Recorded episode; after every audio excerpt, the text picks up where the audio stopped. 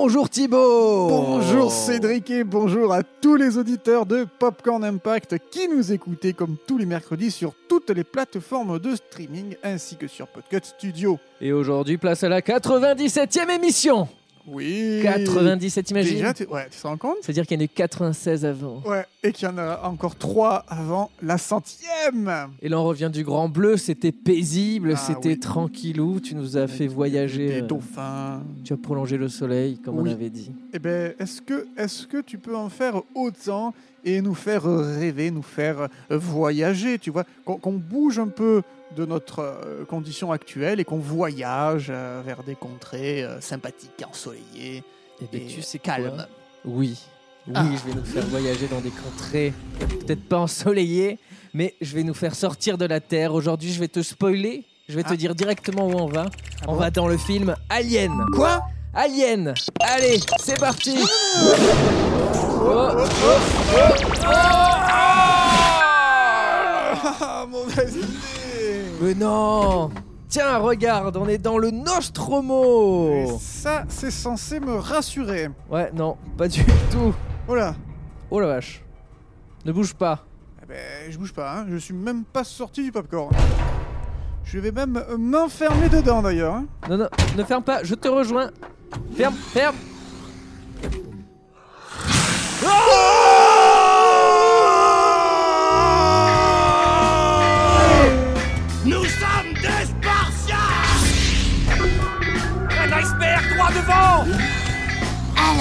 s'est passé comment Houston, on a un problème.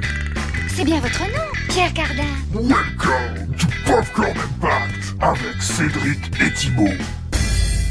Bon, chers auditeurs, il se peut que Thibaut avait raison. Mais bien sûr que j'avais raison. C'est peut-être une mauvaise idée, je sais pas, je pensais qu'on allait, euh, je sais pas moi, euh, être tranquillou avant l'alien. Bah. Et a priori, il est, dé- il est déjà né. Donc l'alien là est dans notre popcorn en ce moment. On a réussi à lui échapper, ne vous inquiétez pas. On est planqué dans une salle du Nostromo. Là, euh, d'ailleurs, on dirait la salle centrale, la salle du repas où il mange. D'ailleurs, il y a de la nourriture de partout. Ouais. Ça sent bon. Ouais, ça sent bon, mais c'est un peu le bordel là. hein. Et c'est marrant, ces taches rouges sur les murs, on dirait presque des giclées de sang. Euh, ouais, en fait, je crois que ça veut dire que la fameuse scène de l'alien qui sort du corps de John Hurt, tu sais, à travers le ventre, est passée. Et euh, mais bon, ça veut dire qu'aussi que le monstre ne revient pas ici, si je me souviens bien du film. Et je te sens bien confiant en toi. Hein Bah ouais, ouais. Puis on a fermé les portes, là, on est. Je pense que tout devrait bien se passer. eh bien, c'est parfait. Alors, dans ce cas, profitez-en pour nous parler du film alors. Alien, sorti le 12 septembre 1979. C'est plutôt jeune. Film de Ridley Scott avec. Il est plutôt Il est jeune. plutôt jeune. hein. Avec Sigourney Weaver. Ouh, oui, il est pas très jeune jeune. non plus. Tom Skerritt, John Hurt, Ian Holm, etc. Synopsis. Le vaisseau commercial Nostromo et son équipage, sept hommes et femmes, rentrent sur Terre avec une importante cargaison de minerais. Ouh. Mais lors d'un arrêt forcé sur une planète déserte, l'officier Kane se fait agresser par une forme de vie inconnue, une arachnide qui étouffe son visage. Le. Après que le docteur de bord lui retire le spécimen, l'équipage retrouve le sourire et dîne ensemble. Et jusqu'à ce que Kane, pris de convulsions, voit son abdomen perforé par un corps étranger vivant qui s'échappe dans les couloirs du vaisseau. Pour parler d'Alien, il faut revenir au tout début des années 70 avec le scénariste Dan O'Bannon. Voilà, on est dans les années Dans 70. les Waouh. On est toujours dans le Nostromo, On mais avait pas de euh, d'éléphant. euh, donc euh, Dan O'Bannon, il fait ses études de cinéma et il doit faire un film de fin d'études. Voilà, et il coécrit Dark Star avec John Carpenter. Rien que ça. Et déjà dans ce métrage, il y a un alien, mais là c'est un alien de compagnie. Donc, euh, et parce que c'est pas un film d'horreur, c'est un film de SF comique. Ah, une belle blague. Donc voilà, et O'Bannon veut aller un peu plus loin. Il veut mettre en scène une créature euh, extraterrestre plus réaliste et qui ne serait, qui serait d'une compagnie un peu, un peu moins bonne. Ah, Et c'est une idée qu'il garde en tête et qui germe dans sa tête pendant plusieurs années. Donc l'idée se précise, s'amplifie et le film qu'il a en tête ne sera donc pas une comédie mais un film d'horreur, un film d'horreur sur un vaisseau spatial, un vaisseau spatial avec un petit nombre d'astronautes qui risquent de souffrir. Ah, bon, a priori l'alien est sorti du popcorn. Bonne nouvelle, du coup, on n'a qu'à retourner dans notre popcorn. hein. Euh... Oui, bon, tu as raison. On va rester encore un petit peu là. Ok, donc je vais continuer. On est bien là hein oui, oui, oui, on est, on est tranquille. sécurité. euh, Puis il y a de quoi manger. Il y a des chips. Oui, Des chips de l'espace. Donc dans un même temps, Ronald Chaussette, Bien sûr, Le qui n'a fameux- pas froid aux pieds. non, Ronald Chaussette donc travaille sur un autre script de SF. Il a vu Dark Star, de, donc écrit par. O'Bannon et de Carpenter, et a tellement adoré le film qu'il veut collaborer avec O'Bannon sur leurs deux projets respectifs. Donc lui, son projet, donc euh, le projet de Chaussette, Eh oui. c'est euh, l'adaptation d'un bouquin de Philip K. Dick qui s'appelle We Can Remember It For You Wallskill. Wow, quel Ouais, accent. T'as eu ça Je suis surpris. C'est la première fois. Ah oui. C'est à peu près correct. Mais voilà, de son scénario, il n'arrive pas trop en sa- à s'en dépêtrer et il a besoin d'aide. Et c'est pour ça qu'il veut travailler avec O'Bannon. Et ce scénario, qu'il va laisser de côté pendant de, de quelques années, ça va devenir Comme Total souvent dans- Recall. Oh oui, comme Oui. c'est souvent dans Hollywood, les, les Oui. scénarios, euh, Ça prend on du les temps. met dans le placard, on les ressort euh, quand euh, il y a des, euh, les périodes plus propices, euh, et puis des fois il y a un réalisateur qui est mis dessus, et puis hop, ça passe à quelqu'un d'autre, une tête d'affiche est annoncée, et puis finalement non, et puis 20 ans après on te dit, ça fait 20 ans que le réalisateur travaille sur ces films. Ça arrive très très souvent. Bon, on en parle souvent dans nos émissions. Ça arrive, euh, ça arrive très régulièrement.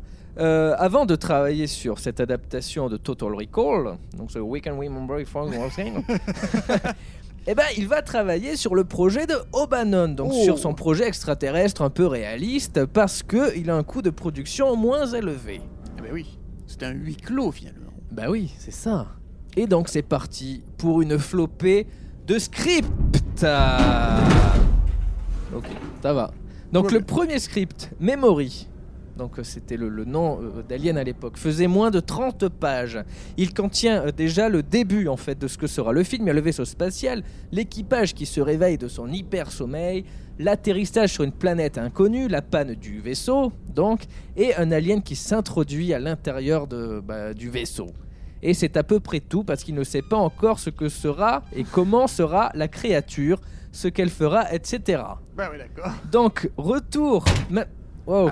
Donc, tout va bien, tout va bien. tout va bien. Un coup de pelle. Retour maintenant, attention, on remonte un peu le temps, mais de notre époque, c'est très compliqué. Et on retourne à notre zéro impact sur le Dune. Ah. Dune de. Bien entendu. Tu te rappelles? Formidable émission. Donc, euh, on, vous, on vous parlait du projet Dune de Jodorowsky, qui n'a pas vu le jour euh, pour tout un tas de raisons. On vous invite à écouter l'émission. Essentiellement lié à la drogue. Ouais, en partie, et à une vision, euh, un ego trop surdimensionné aussi. C'est- Ça va toujours euh, Oui, peut-être c'est parfois. euh, À Hollywood, ça va un peu de pair. Il peut y avoir des, des liens de cause à effet. Et sur ce projet de, de Dune, O'Bannon avait été embauché par Jodorowsky euh, pour travailler donc sur le film, parce que Jodorowsky adorait son travail. O'Bannon était un vrai génie pour moi. Il n'arrivait pas à croire qu'il puisse lui faire confiance pour un projet aussi conséquent que Dune. Mais voilà, comme on le disait dans l'émission, le projet a échoué et O'Bannon est alors au plus bas. Je n'avais plus du tout le moral. Ça s'est très mal passé après Dark Star. Quand j'ai écrit Alien, j'étais au plus bas. Il fallait que je trouve un moyen de sortir de ce pétrin. J'étais bien décidé à écrire un script que quelqu'un m'achèterait. Mais c'est sans compter... Ah, Encore un coup de pelle. Mais c'est sans compter sur son ami Chaussette Bien entendu. qui va le rebooster en lui proposant de se Des relancer dans le script de Memory. Ils vont donc se réunir pour travailler ensemble, même si O'Bannon, en plus d'avoir le moral un peu, un peu bas, Dans les chaussettes. dans les chaussettes. Ah, c'est beau ça Même si O'Bannon, en plus d'avoir le moral dans les chaussettes, euh, est affaibli euh, physiquement. Parce qu'il faut savoir qu'à ce moment-là, il est diagnostiqué de la maladie de Crohn. Ah. Soit une inflammation du côlon qui provoque des douleurs euh, énormes. Et c'est d'ailleurs cette maladie qui a inspiré la fameuse scène de l'alien qui sort de l'abdomen de John Hurt. Scène dans laquelle les comédiens n'étaient pas au courant du tout de ce qui allait se passer d'ailleurs. hein. Ils savent en gros le truc, c'est qu'un alien allait sortir, mais ils ne s'attendaient pas à se faire asperger de sang aussi violemment et leurs réactions sont vraies. En effet, très bon point, Thibaut. Et donc ça, c'est une scène qui, dont ils ont eu l'idée très rapidement au début, à cause de, de, de- de Problème gastrique euh, de Monsieur O'Bannon. Voilà, en gros. En plus de cette scène, ils rajoutent d'autres scènes au scénario, mais ils ne savent toujours pas quoi faire de l'alien. Et c'est là embêtant, hein. que Chaussette rappelle à O'Bannon euh, cette fameuse histoire qui s'est passée durant la Seconde Guerre mondiale, quand l'équipage d'un bombardier, donc euh, qui survolait le Japon, a été attaqué par des gremlins. Ah oui, une histoire vraie. Tu veux, tu veux en savoir un peu plus Ah, sur les gremlins? Là, c'est bizarre. Hein Oui, peut-être, parce que Peut-être que tout le monde est là et un peu. Qu'est-ce qu'il raconte? Je sens une certaine circonspection. On la, on la sent d'ici. Non, il faut savoir que les Gremlins n'ont pas été créés pour le cinéma. Ah. Je vais reprendre un peu Wikipédia. hein. Euh, Oui. Ce sont des créatures imaginaires datant du XXe siècle et émanant d'une légende de l'aéronautique militaire, née en Grande-Bretagne durant la Seconde Guerre mondiale donc, et servant à justifier les incidents dont étaient victimes les pilotes de chasse de la RAF. Rien à foutre. Et les Gremlins étaient accusés de détériorer les voilures, de casser les moteurs, de tout foutre en l'air, quoi. D'accord, oui, c'est le. C'est marrant, hein C'est les, les- les hasards, enfin, c'est les, les, les mauvaises, euh, des mauvais concours de circonstances, en fait, les gremlins. Oui, voilà, c'est un peu la justification D'accord, euh, un peu ok. foireux. Ah. Qu'est-ce que c'est C'est toi qui as ouvert? Mais bien sûr que non Oh, Tu peux pas choisir des films tranquilles comme Le Grand Bleu ou Casino Royale. Non, non, il faut que tu choisisses des films avec des monstres qui mangent des gens. moins fort, moins fort, moins fort, moins fort, moins fort. Attends, ne bouge pas, je vais refermer la porte. hein.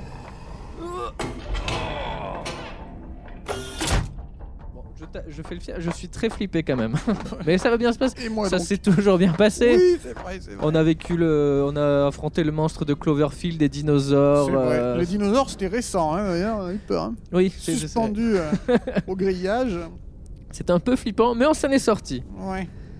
Euh, où on en était Alors, euh, le scénario, les Gremlins, oui, donc on est revenu sur les Ah. Gremlins. Et, et donc, il eut Chaussette dit à O'Bannon de s'inspirer de cette histoire. Et O'Bannon, il se dit, mais c'est trop bien, et il est chaud patate. Donc, il retrouve son inspiration, il poursuit son scénario avec son poteau Chaussette, C'est alors, et c'est un qu'il jeu, fait pas que du jus. cacher, voilà. Il faut caser le, le plus de chaussettes possible. Et pour étoffer son histoire, il va s'inspirer de très nombreuses œuvres qui l'ont nourri durant sa, sa vie, donc surtout durant sa jeunesse. Et parmi ces œuvres, on peut citer La chose de notre monde en 1951, avec son équipe qui est postée en Arctique face à une créature végétale extraterrestre. Ensuite, il y avait Dune, bien sûr, euh, en inspiration, on en a parlé. euh, les recherches graphiques d'ailleurs faites sur le film l'ont beaucoup inspiré. Absolument. On vous invite aussi à écouter euh, bah, encore le Zéro Impact. hein. Sur Dune. Ensuite, il y a eu un roman de 1952, La faune de l'espace. Donc là, c'est à bord d'un vaisseau spatial, un équipage parcourt la galaxie à la recherche de formes de vie. Ça, ça ressemble un peu à Star Trek. Parce que durant leur périple, ils rencontrent, ils rencontrent une créature aussi. Là, c'est une sorte de lynx avec des tentacules qui pond euh, ses œufs dans le corps des humains.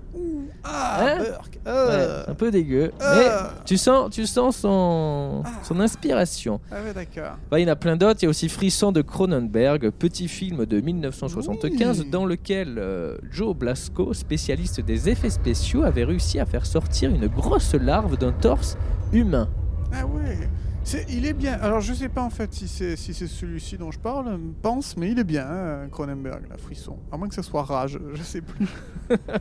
Encore une belle aparté. Euh, oui, encore une belle aparté, mais oui, mais regardez-le. Moins- Ah. Putain. Encore un coup de pelle. Bon, Oh, je sais pas si on fait Qu'est-ce que c'est bruit, anxiogène hein En tout cas, il n'arrive pas à rentrer a priori. C'est un peu anxiogène, oui. Bon, tant mieux.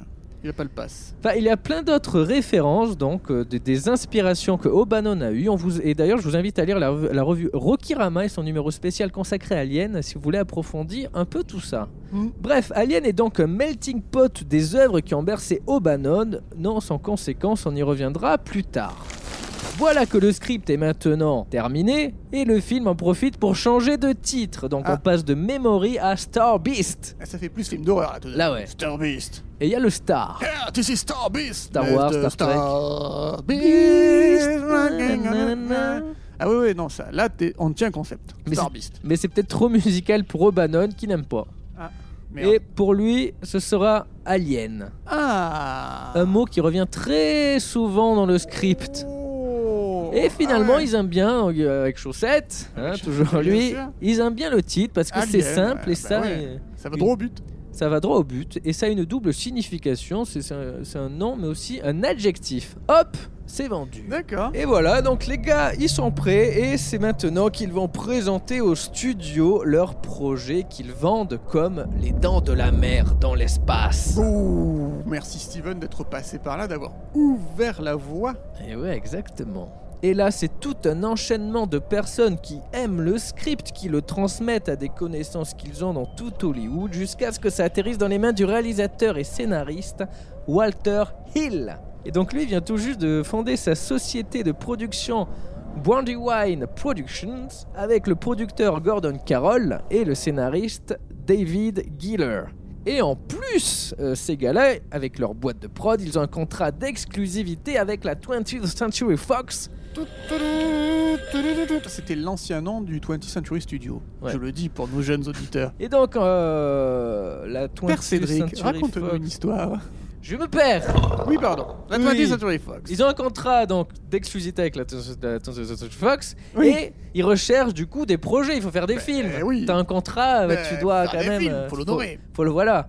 Et du coup, tout marche bien et les planètes semblent alignées. Sauf que Walter Hill, euh, Walter Collin, Oui, n'est pas fan de SF. C'est con. c'est dommage pour, pour Alien. Et il trouve que O'Bannon a livré un, un squelette d'histoire vraiment terrible, juste horrible, qui n'était qu'un pastiche des films des années 50. Ah, Walter Hill qui a toujours eu une vision ouverte sur le cinéma. Il a toujours été à l'avant-garde. Qu'il a amené très loin. Qui est très très loin. Mais il trouve qu'une scène a un potentiel énorme, celle dans laquelle le bébé alien surgit de l'abdomen. Encore cette, encore oui. cette scène. hein. Adapté pratiquement d'une histoire vraie. Elle revient beaucoup. Et il n'en... Ah, tiens, ça faisait longtemps. Très intro l'Alien. Donc il n'en faut pas plus pour qu'un accord soit signé et maintenant Giller et Hill décident de reprendre l'écriture du scénario pour l'améliorer en étoffant le script. Ils y travaillent dessus à fond pendant 15 jours. Ah oui, oh là là, eh, là, ils ont tout donné les mecs. Ah, y avait- voilà, à ils ont- fond, ils se sont dit ah non là, 15 jours. hein. là je prends Waouh. plus de vacances, rien. C'est le script à fond pendant deux semaines. Et il restaure près de 80% de la version originale. Ah, ah. Et là, évidemment, des tensions naissent parce que ça ne plaît pas trop aux Bannon et Chaussettes euh, qui Ouais. le prennent mal. Parce que c'est quand même leur bébé, ce, ce scénario. Et les autres, en deux semaines de picole, euh, ils ont tout réécrit. Il y a de la jalousie dans l'air. Oh là là, il n'y a pas que la jalousie dans l'air. Il est là On se casse J'essaie Allez Thibaut, Thibaut, Thibaut, attends C'est juste le chat Bah c'est... C'est le chat du film Regarde Viens, viens, on s'en va de l'autre côté. Tu fais quoi Euh, Je prends le chat, attends. Mais non, laisse-le. Il mangera du whiskas. Allez, allez, il va nous accompagner. Cédric l'ami des animaux. Donc on revient au script et euh, Giller et Hill euh, dedans euh, ajoutent notamment le droïde H. Qui n'est pas euh, une sitcom avec Eric et Ramsey. Et pour euh, O'Bannon, c'est un ajout inutile. Ça lui fait trop penser à Ah, Eric Ramsey. Ramsey. Donc il trouve que c'est inutile à l'histoire. Et pourtant, bien plus tard, Chaussette avouera que c'est une des meilleures choses du film. Ah, comme quoi, ça se joue à rien. hein. Mais problème, ça ne plaît pas à la Fox. Parce que chez la Fox, ils se disent non mais c'est quoi ces conneries? C'est encore un film de monstres à la con, qu'est-ce que vous nous faites là? Parce qu'il faut savoir que tous les films euh, avant ça, les films d'horreur, les monstres, c'était dans les années la con, 50. ouais, les... Tout à fait. ouais. Voilà, c'est des films qui ont mal vieilli, euh, un peu en carton-pâte, etc. Et ils se disent ça, donc ils se disent que c'est une mauvaise idée jusqu'en 1975 avec la sortie des Dents de la Mer. Et là, ils se disent, ah ben finalement, Finalement, histoire de monstre là, euh, c'était pas une mauvaise idée. Ben ouais. Et surtout, ils changent encore plus d'avis en 1977 avec Star Wars. Ah ben oui, votre histoire dans l'espace, c'est pas une mauvaise idée. hein. Parce que là, c'est pas les seuls qui changent d'avis, c'est le, le- toute, euh, toute l'industrie hollywoodienne qui change d'avis et qui voit qu'il y a un potentiel énorme dans l'horreur et la SF parce qu'ils peuvent rapporter des millions. Faut savoir que Les Dents de la Mer a lancé le, le- le blockbuster euh, Ouais. comme on le connaît aujourd'hui et Star Wars a, a- a confirmé ça Ouais. et c'est le début d'une nouvelle vague à Hollywood, une vague énorme. Du nouvel Hollywood. euh, Ah putain, il s'est barré le chat. Bah, on va dans sa direction. Ah bah chat alors, ben ok. allez. Chut, chut. C'est c'est quand même très flippant comme. euh, Oui. Comme. euh, Oui, oui. Prochaine fois, c'est moi qui choisis le film. Ouais, ouais, je crois qu'on va, on va faire ça. Tu, tu nous laisseras dans Paris. Voilà. Oh, sont lourdes ces portes. Donc la Fox change d'avis et ils cherchent un film de SF. Ils veulent leur blockbuster, ils veulent surfer sur Star Wars parce qu'ils ont déjà fait Star Wars. Oui. Donc ils peuvent faire Star Beast. ben oui. Et ils cherchent un script et le script qu'ils ont sur leur bureau, ben, c'est celui de Alien. Oh bah ça alors, et quelle coïncidence. Mais il, est- il y est depuis euh, quelques années déjà. Oui. Et donc ils, se disent, on le finance, on donne le feu vert et ils injectent quelques 4 millions de dollars. Quelle générosité. Approche-moi, Minou. T'es un On gentil est chat. où T'es un gentil C'est chat. la voix de Stallone, c'est la de Rambo Ça me dit quelque chose cet endroit. Hey, Restons, restons euh, dans l'ombre. hein.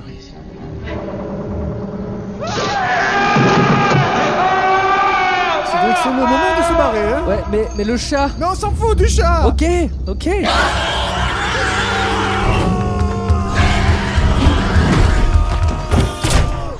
Oh. Ok. Alors, il y a tout, il y a le, le scénario, la Fox a donné le feu vert, blabla. Mais il faut maintenant trouver un réalisateur. Et c'est O'Bannon qui veut d'abord le réaliser. Sauf que la Fox demande à Walter Hill Ah de le faire. Walter Hill, encore Mais lui, il refuse parce qu'il se sent pas à l'aise de travailler sur un film avec beaucoup d'effets visuels. Faut dire que c'est pas très répandu à l'époque. Puis un beau jour, Giller, Hill et Carol voient les duellistes de Ridley Scott. Et ils sont alors impressionnés. Hop. Tiens, on va, on va passer par là. Oui. Ça a l'air euh, safe. Oui, oui, d'accord. Donc Ridley Scott à l'époque est encore tout jeune et n'a réalisé que les duellistes. hein. On est vraiment au début de sa carrière. Incroyable. Et à ce moment-là, il avait mal vécu l'accueil mitigé du film. Ah, monsieur pas content. Mais euh, mon premier film, pour moi ça ne mange pas. euh. Mais ça, c'était avant de voir Star Wars en 1977. Wow. Et donc, il est, il est émerveillé par Star Wars et il a compris que les films avec beaucoup d'effets spéciaux avaient du potentiel. Oui. Et quand on lui a proposé Alien, il n'a donc pas hésité une seule seconde et très vite, il s'est lancé dans le storyboard du film. Un peu plus axé sur l'horreur que la fantasy comme peut l'être Star Wars. Et il décrit même le film comme le massacre à la tronçonneuse de la science-fiction. Donc il y a le scénario, il y a le réalisateur, ne manque que les comédiens et avant tout l'alien. Car Alien ne serait pas Alien sans son monstre. On en parlait dans le Popcorn Zero Impact euh, de Dune avec euh, HR Giger qui bossait euh, euh, dessus et qui après est parti sur, euh, sur Alien. Et donc euh, Giger, dessinateur et sculpteur, vient travailler sur Alien. Il est recruté. Sa spécialité, les créatures euh, qui, sont un mélange d'organique et de mécanique. Et avec euh, O'Bannon, ils vont écrire ensemble, ils vont, ils vont inventer toute une explication sur la créature. L'idée que les aliens ont un cycle de vie extrêmement compliqué. Ils ont un spore qui renferme essentiellement un pénis mobile. Et il faut un hôte pour se reproduire. Et quand un hôte s'en approche, la chose bondit et se colle à l'hôte pour y déposer les œufs dans le plus proche orifice disponible. Puis elle meurt et se détache. L'hôte n'est rien de plus qu'une couveuse pour la chose qui en émergera au bout d'un temps. On, on parle bien de l'alien. Hein. Bien entendu, euh, pas une sorte de pénis. euh, Enfin bref, Oui. on Non, s'est non. compris. Et la créature évolue très vite et change vite de forme pour atteindre son aspect final de xénomorphe avec sa tête de, de- de pénis. hein, on peut le dire, euh, c'est ce qu'ils ont cherché à faire. Vous pouvez creuser de votre côté, nous on va pas en ajouter trop. Et pour aller avec la créature, il travaille aussi sur l'ambiance et les décors, euh, notamment de la planète au début, afin de donner vie à cet univers sombre, organique, sale, mais aussi majestueux et démesuré. Et là aussi, il s'inspire de nombreuses œuvres hein, de la mythologie grecque à Lovecraft. Mais il va nous lâcher cet alien là? Thibaut? Thibaut? Thibaut, t'es où?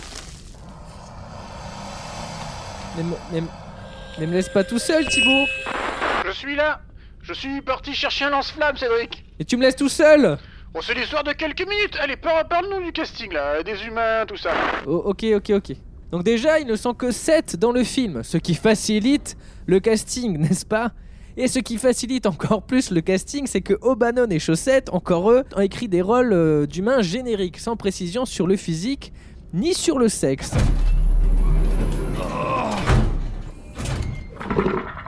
Ah non, je vais pas passer par là. Le plus important dans ce casting est la présence d'une femme en tant que personnage principal, ce qui n'avait jamais été fait dans un film d'horreur ou de science-fiction. Et c'est Gordon Carroll qui en parle le mieux. Et là, normalement, j'ai Thibaut pour les citations. Euh, Thibaut Thibaut, tu m'entends? Deux secondes, deux secondes, je suis dans une porte de vestiaire là. Voilà, c'est bon, c'est bon. Je fais la citation de qui? De Gordon Carroll. Notre directrice de casting, Marie Goldberg, nous a dit qu'il y avait deux femmes que nous devrions voir à New York. Deux femmes qui seraient parfaites pour le rôle de Ripley. L'une d'elles avait déjà fait plusieurs films, mais elle n'avait pas encore percé. Quant à l'autre fille, elle était assez jeune pour ne pas avoir encore fait de film. La première, c'était Meryl Streep, et son compagnon de longue date venait juste de mourir. Je ne me sentais pas de lui demander de venir nous voir. La seconde était bien sûr Sigourney Weaver. Respire, respire. Ça va, ça va. Merci Thibaut. Et Sigourney Weaver était alors actrice à Broadway et elle a passé l'audition et Ridley Scott a de suite été convaincu par sa carrure et son caractère. Cédric En direct de vos films préférés, retrouvez Popcorn Allô Impact tous les mercredis dans vos oreilles sur le label Podcut. Cédric j'en- j'en- ah, J'entends des gens. Et t'es où là? Mais j'en sais rien. je- Ah, ah si, attends, je suis dans la même salle que celle où on était euh, au début. Bah, Tu t'es perdu, non?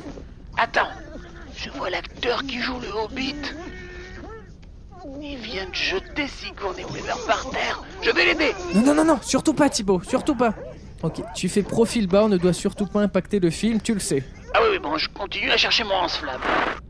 Donc le casting est maintenant complet, un casting très varié avec des personnages très proches du public. De ce fait, on s'identifie facilement à eux, ce qui est un bon point positif quand on fait un film d'horreur, quand on s'attache aux personnages et leur mort nous impacte plus. Bref, casting bouclé, le tournage peut commencer et c'est là que Ridley Scott prend entièrement les rênes du projet. La Fox a un effet mis O'Bannon de côté, parce que lui ne parle que du monstre, il à fond sur l'alien, l'alien, machin, euh, si. euh, Et ça les saoule un peu euh, à la Fox. Donc ils lui interdisent d'abord de voir les rushs du film. Et ensuite, ils lui interdisent carrément de venir sur le plateau de tournage. Le mec est totalement mis à l'écart, au placard. Euh, petit à petit, donc il perd la paternité euh, de son alien et ne sera crédité pour la suite qu'en tant que créateur des personnages. Mais revenons au tournage donc, qui se passe sans lui et qui s'est étalé sur 14 semaines entre juillet et octobre 1978 en deux parties, une à Londres pour les scènes avec les acteurs et l'autre euh, dans le Berkshire aussi en Angleterre pour les scènes avec les maquettes, etc. Cédric Ah, te voilà Alors t'as trouvé l'arme Non T'as trouvé le chat Non, euh, non plus. C'est c'est un vrai labyrinthe ce vaisseau. Euh, ça te dirait qu'on essaie de retourner au popcorn Avec plaisir Moins fort, moins fort, moins fort. Suivant ce couloir. Tout doucement. Oui. et, pour, euh, et donc pour tout ce qui est maquette et tout, ce sont quelques 200 artisans et techniciens. 200 artisans Ah, ça fait du bien de te retrouver Thibaut. 200 artisans Tu te rends compte le nombre de salaires que ça fait Ça fait 200 salaires. Quoi? Il y en avait 200 salaires? Merde Donc, Deux qui n'ont pas été payés et donc donner vie à ce monde futuriste, sale, abîmé, euh, etc. qui avait été lancé. C'était nouveau ça parce que la science-fiction c'était toujours très propre. Ouais. Star Wars avait commencé à faire ça, des vaisseaux abîmés, etc. pour un aspect plus réaliste. Il y a du vécu en fait. Et euh, là, euh, bah, euh, Alien renforce ça fois 1000 et ça fait plus réel. Ça fait plus sale quoi. Et euh, une saleté accentuée par le son, le travail sonore. Assez sombre aussi et organique, exactement. Là, c'était le. Ah oui, oui. oh, Ah, c'est- le chat, ça. c'est c'est un mélange de tout là. Euh, dans le son, donc il y a les bruitages hein, qui sont assez sourds, euh, gluturaux, un peu sans vie, humides, hein, etc. Et la musique de Jerry Goldsmith, qui lui aussi joue sur des sons assez lugubres et ça donne vraiment une ambiance euh, oppressante, malsaine et gênante d'horreur de SF. Et euh, c'est très très important pour ce genre de film. Et assez nouveau du coup pour l'époque. Et dans les décors, euh, ils ont vraiment construit plein de trucs, le Nostromo en plusieurs tailles et tout, et surtout le train d'atterrissage du Nostromo qui lui a été construit en taille réelle hein, Oh et qui faisait pas moins de 18 mètres de longueur. Oh C'est pas le Titanic, mais c'est beaucoup. mais Ça fait pas mal, hein Mais c'est pas assez grand pour euh, Ridley Scott. Ah. euh, mais il, a- il est pas chiant. Il, il a pas dit on le reconstruit, on le fait plus grand. Non, non, il est sympa. Il a trouvé, il a, il a une idée pour accentuer la grandeur du vaisseau. Et du coup, il a demandé à ses deux fils et au fils du directeur de la photo du film de porter des combinaisons spatiales, donc les combinaisons des personnages du film, mais adaptées à la taille des enfants. Ah Ce qui fait qu'ils font la, la moitié de la taille des adultes. Et donc que le décor paraît deux fois plus grand que si un adulte était là. D'accord. Et ils les ont utilisés une deuxième fois pour la scène à l'intérieur du vaisseau abandonné où il y a le, le géant extraterrestre mort, là, qu'on revoit Mhm. dans Prometheus. Et là aussi, euh, la grandeur était accentuée, mais euh, il n'y a pas que la grandeur, la chaleur dans les combinaisons a aussi été accentuée dans les costumes, et les enfants étaient à deux doigts de s'évanouir pendant cette scène-là. Oh, les enfants sont formidables. Donc c'est un tournage qui s'est assez bien déroulé, même s'il avait pu être éprouvant de temps en temps, notamment à cause de la chaleur, des costumes, du maquillage. Et Ridley Scott a aussi été euh, très, euh, très éprouvé parce qu'il en avait marre, il en avait marre d'avoir la Fox sur le dos. Un jour, il s'est même il s'est énervé, il a pété un élément du, du plafond du décor euh, d'un coup de poing de rage. Mais bon, euh, les producteurs, ils peuvent saouler le réalisateur, mais c'est toujours eux qui ont le dernier mot. Et Ridley Scott en a fait les frais euh, en cours de tournage parce que la fin du film a en effet été modifiée à la demande de la Fox.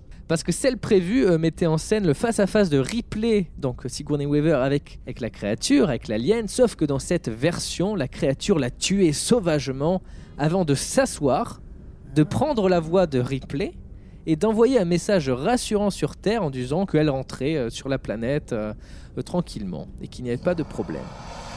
Donc ça veut dire que l'alien allait arriver sur Terre et tout, et tout bousillé. Mais c'était trop sombre pour la Fox et finalement la fin est celle qu'on connaît aujourd'hui, soit Ripley qui survit et la créature qui s'envole dans les étoiles.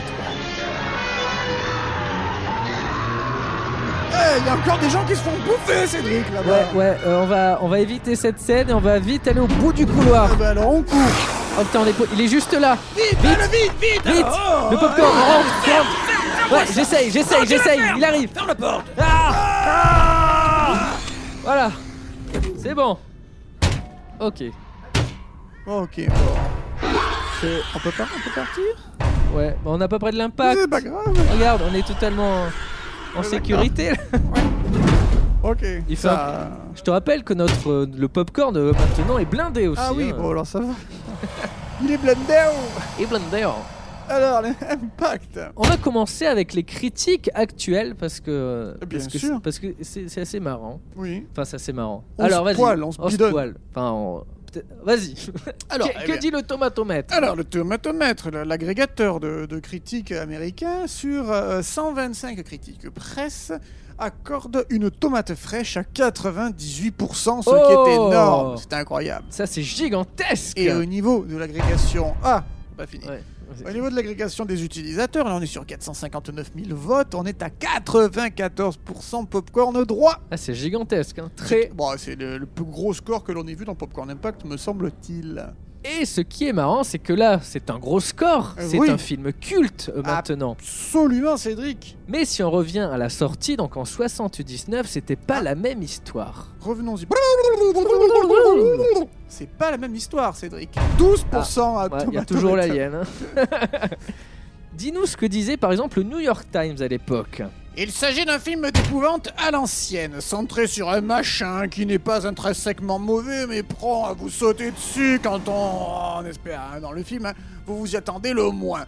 Il fut un temps où ce genre de machin appartenait à une vieille maison obscure, un marais ou un orage. Euh, Monsieur Scott et ses associés étant dans l'air du temps, ils ont placé ça dans l'espace. Voilà, ils sont pas très convaincus. Et, et que dit Variety, un autre euh, spécialiste cinéma pour le dire simplement, Alien est un film d'épouvante à l'ancienne avec un décor de science-fiction très réaliste. Voilà, donc pour eux, à l'époque, c'est un film des années euh, 50 avec un autre décor. Peut-être qu'ils n'étaient pas encore conscients de l'impact qu'allait avoir potentiellement le film à Eh cette ben, époque. Ils voulaient pas se mouiller, tu vois. Donc, Et ben c'est exactement ça. on connaît pas, j'aime pas, quoi. Puis on a tout le temps un peu peur de la nouveauté. Oui. Puis ça reste un film d'horreur aussi. Ah oui, oui, tu vois, oui. oh là, Oh oh là. Ma couille, un film d'horreur, n'importe quoi. Ça promet pour le box-office, hein. ça, Ouais. ça, ça donne pas de bons signes, hein, euh, mais bon. Non. Sauf que dans les cinémas, c'est pas la même histoire. Ah. Donc il y a certains spectateurs qui vomissent durant la projection. Oh. Bah oui, de, de dégoût, etc. Mais le bouche à oreille est excellent et le film est diffusé en boucle. Et donc du coup, ça donne un meilleur espoir pour le box-office. Je te laisse appuyer sur la machine à humains. Je mets la pièce. 2 800 000 humains Ah. qui ont vu Alien en 1979 lors de sa sortie française. Soit euh, le, le septième film de l'année. Incroyable, c'est bien ça. C'est bien, surtout pour un film, un film d'horreur. Ah oui, en fait. 79 en plus c'est la sortie des bronzés fonds du ski, donc... euh, ah, ceci dit non, et non, ça avait pas fait beaucoup d'entrées. Hein. Pas, non, non, non. pas au début, hein. Alien très très fort, très très Très, fort. très Les- fort, c'est- très bon. voir Alien. ouais. C'est Excellent. très très bon. Et dans le monde, Oh, ça fait bah combien alors, dans le de- monde, en dollars Ça, en dollars, ça fait un énorme succès puisque ça dépasse la barre des 79 millions de dollars aux États-Unis. Plus le reste du monde, on a un total sale de 102 millions, ce qui en fait une rentabilité à 936%. Il faut rappeler que c'était il y a 40 ans, on n'arrivait Ouais. pas du tout au milliard. hein, Ah non, euh, ah non. Déjà, euh, C'est énorme. eh, de E.T. façon, n'était pas sorti, etc. 936%, ça veut tout dire. Ça veut dire que tu as remboursé 9 fois l'intégralité du Ah ouais. budget. Quoi. Ah non, Donc, mais- euh, ça suffit. Quoi. Donc voilà, c'est-à-dire que la Fox a renouvelé le succès de Star Wars. Hop, hop, hop, Oh Et ça confirme que, genre et ça confirme que euh, la science-fiction a un avenir radieux devant elle et les gros films, les, ces gros euh, ces gros C'est blockbusters. vrai, c'est vrai. Pour la Fox, c'est tout bénef, mais c'est aussi tout bénef pour Ridley Scott et Sigourney Weaver qui ont maintenant les portes d'Hollywood grandes ouvertes. Elle, elle va apparaître dans les suites d'Alien, mais aussi dans d'autres films à succès comme SOS Phantom. Oh, oh. Et pour lui, pour Ridley Scott, c'est le nouveau réalisateur à suivre du C'est moment. la coqueluche. Ah bah ouais, il y a George Lucas, il y a Spielberg, il y a Ridley Scott qui vient s'ajouter à eux. Et il va transformer l'essai euh, dès son prochain film qui sera Blade Runner. Ah, Blade Runner, vachement bien. Vachement Lui aussi bien. qui avait fait un, un mauvais, un mauvais accueil critique, euh, mauvais accueil spectateur, hein, et puis après, euh, ça est devenu culte. C'est ça, c'est les films cultes, on, on peut pas le savoir sur le box-office Ben euh, en Avatar. live, en direct. Il faut juste attendre les années Ouais. et les années. Et c'est là, c'est comme du bon vin, ça Ben s'améliore avec le temps. Ben oui. Euh, sauf que tout va bien pour tout le monde, mais pas tout à fait, Ah. parce que O'Bannon, lui, euh, Ah, bah, ça, c'est c'est pas le même succès. Il est pas content. Euh, bah déjà, il apparaît pas, euh, il est pas bien crédité en tant que scénariste. Et surtout, il est accusé un peu partout de plagiat. Ah bon? Mais de plagiat de quoi? On en parlait au début, il s'est inspiré de nombreuses œuvres. Oui. Et on lui a reproché donc d'avoir volé des idées. Des idées? Et surtout pour, euh, pour le livre euh, La faune de l'espace, euh, donc on en parlait avec le- la créature qui pend l'œuf dans le Oui, corps, euh, etc. Absolument, on en parlait tout à l'heure en début d'émission, je vous, écoute, je vous encourage à écouter le début d'émission. Qui était il y a... L'auteur de ce roman, c'est A.E. Van Voigt. Et lui, il s'est senti volé, volé de son œuvre, et il a, il a mené la, la 20th Century Fox devant les tribunaux, et il a d'ailleurs obtenu gain de cause. Oh, ben comme quoi, qui tente rien n'a rien. hein. Et même le producteur du film enfonce encore plus O'Bannon, donc Monsieur Giller, Eh oui. euh, qui avait même dit Si quelqu'un est coupable d'avoir volé des idées, c'est clairement eux, O'Bannon et Chaussette. Ils ont signé un document stipulant qu'ils nous avaient vendu une idée originale.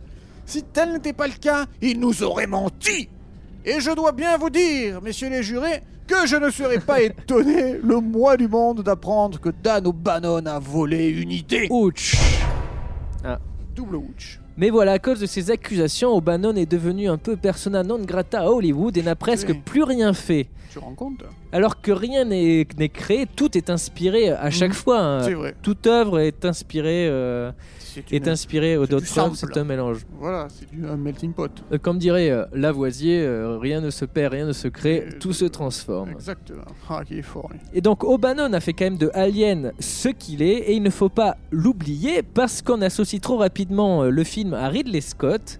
Mhm. Alien, le, le premier, c'est vraiment un travail euh, d'équipe, un travail où, où chacun a apporté une grosse pierre à l'édifice, Mhm. et un édifice qui apparaît comme un condensé du meilleur de la SF et de l'horreur. Mhm. C'est un peu un- le sommet d'un genre qui est, qui, qui est proposé au public et c'est pour cela que ça plaît, que les fans aiment et que ça lui a donné le succès qu'on lui connaît Mérité. et qui impacte euh, le monde notamment du cinéma. Ben oui. Déjà Alien a eu de nombreuses suites, hein. il y a eu euh, d'abord les trois suites puis les deux préquels en attendant la suite, on ne sait plus trop ce qu'il veut faire en ce moment.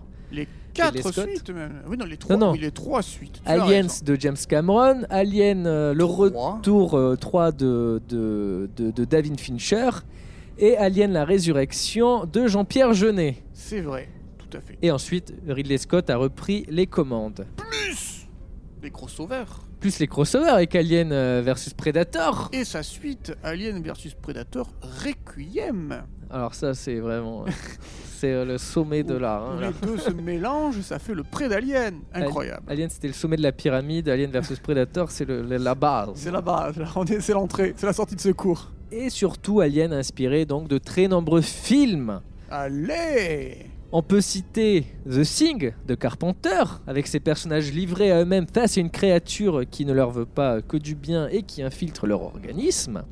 La mouche de Cronenberg et sa bête viscéralement interne. Ou Predator aussi et sa créature, c'est pour ça qu'il y a eu un crossover. Bien sûr. Et parmi les, les- les- les films les plus récents qui s'inspirent euh, ouvertement de Alien, il y a Life et Cloverfield Paradox, dans lesquels des personnes sont coincées dans un vaisseau spatial et sont attaquées par une créature extraterrestre. Life, c'était bien, hein. on l'avait vu au cinéma, j'avais eu peur. hein. Ouais, mais c'est trop Alien quoi. Eh ouais. Et ils égalent pas, ils égalent pas. Ah non, ça n'avait pas la prétention. Si, peut-être Oh, peut-être ça- un peu la prétention. Si, ouais. si, si, si. et plus que le ciné. Ah, Ouah, Alien arrive. ouah. Oh mon dieu Non, c'est moi. Cédric, quarantaine Et plus que le cinéma Alien a influencé le monde entier, que ce soit les dessinateurs de BD, les publicitaires, les développeurs de jeux vidéo, on trouve de l'ADN d'Alien, c'est dur, Oui, partout. En vrac, dans le manga Dragon Ball, la deuxième forme de Freezer, le, l'ennemi de, de Goku sur Namek, ressemble énormément au xénomorphe en version blanc. Dans la série des Tortues Ninja, des méchants sont directement inspirés de la créature, avec leur crâne allongé en forme de, de- de pénis. hein. Oui, voilà. Oh là là. Oh là là. Oh Popcorn Impact, c'est plus ce que c'était. hein. Ah non, hein, ça se tient plus. Hein. Et surtout leur seconde bouche, vous savez, cette bouche qui sort de Oui. la bouche. Euh. Et dans le jeu vidéo, on peut parler de Metroid avec son héroïne Samus, un clin d'œil à Ripley, Mhm. et surtout le nom de son ennemi qui s'appelle, euh, son ennemi volant qui s'appelle Ridley. Ridley, Ridley Scott, Ah. Ridley Ripley aussi, c'est Oui. beau. Bref, Alien a été un impact énorme et continue d'être présent et surtout copié, même si jamais trop égalé.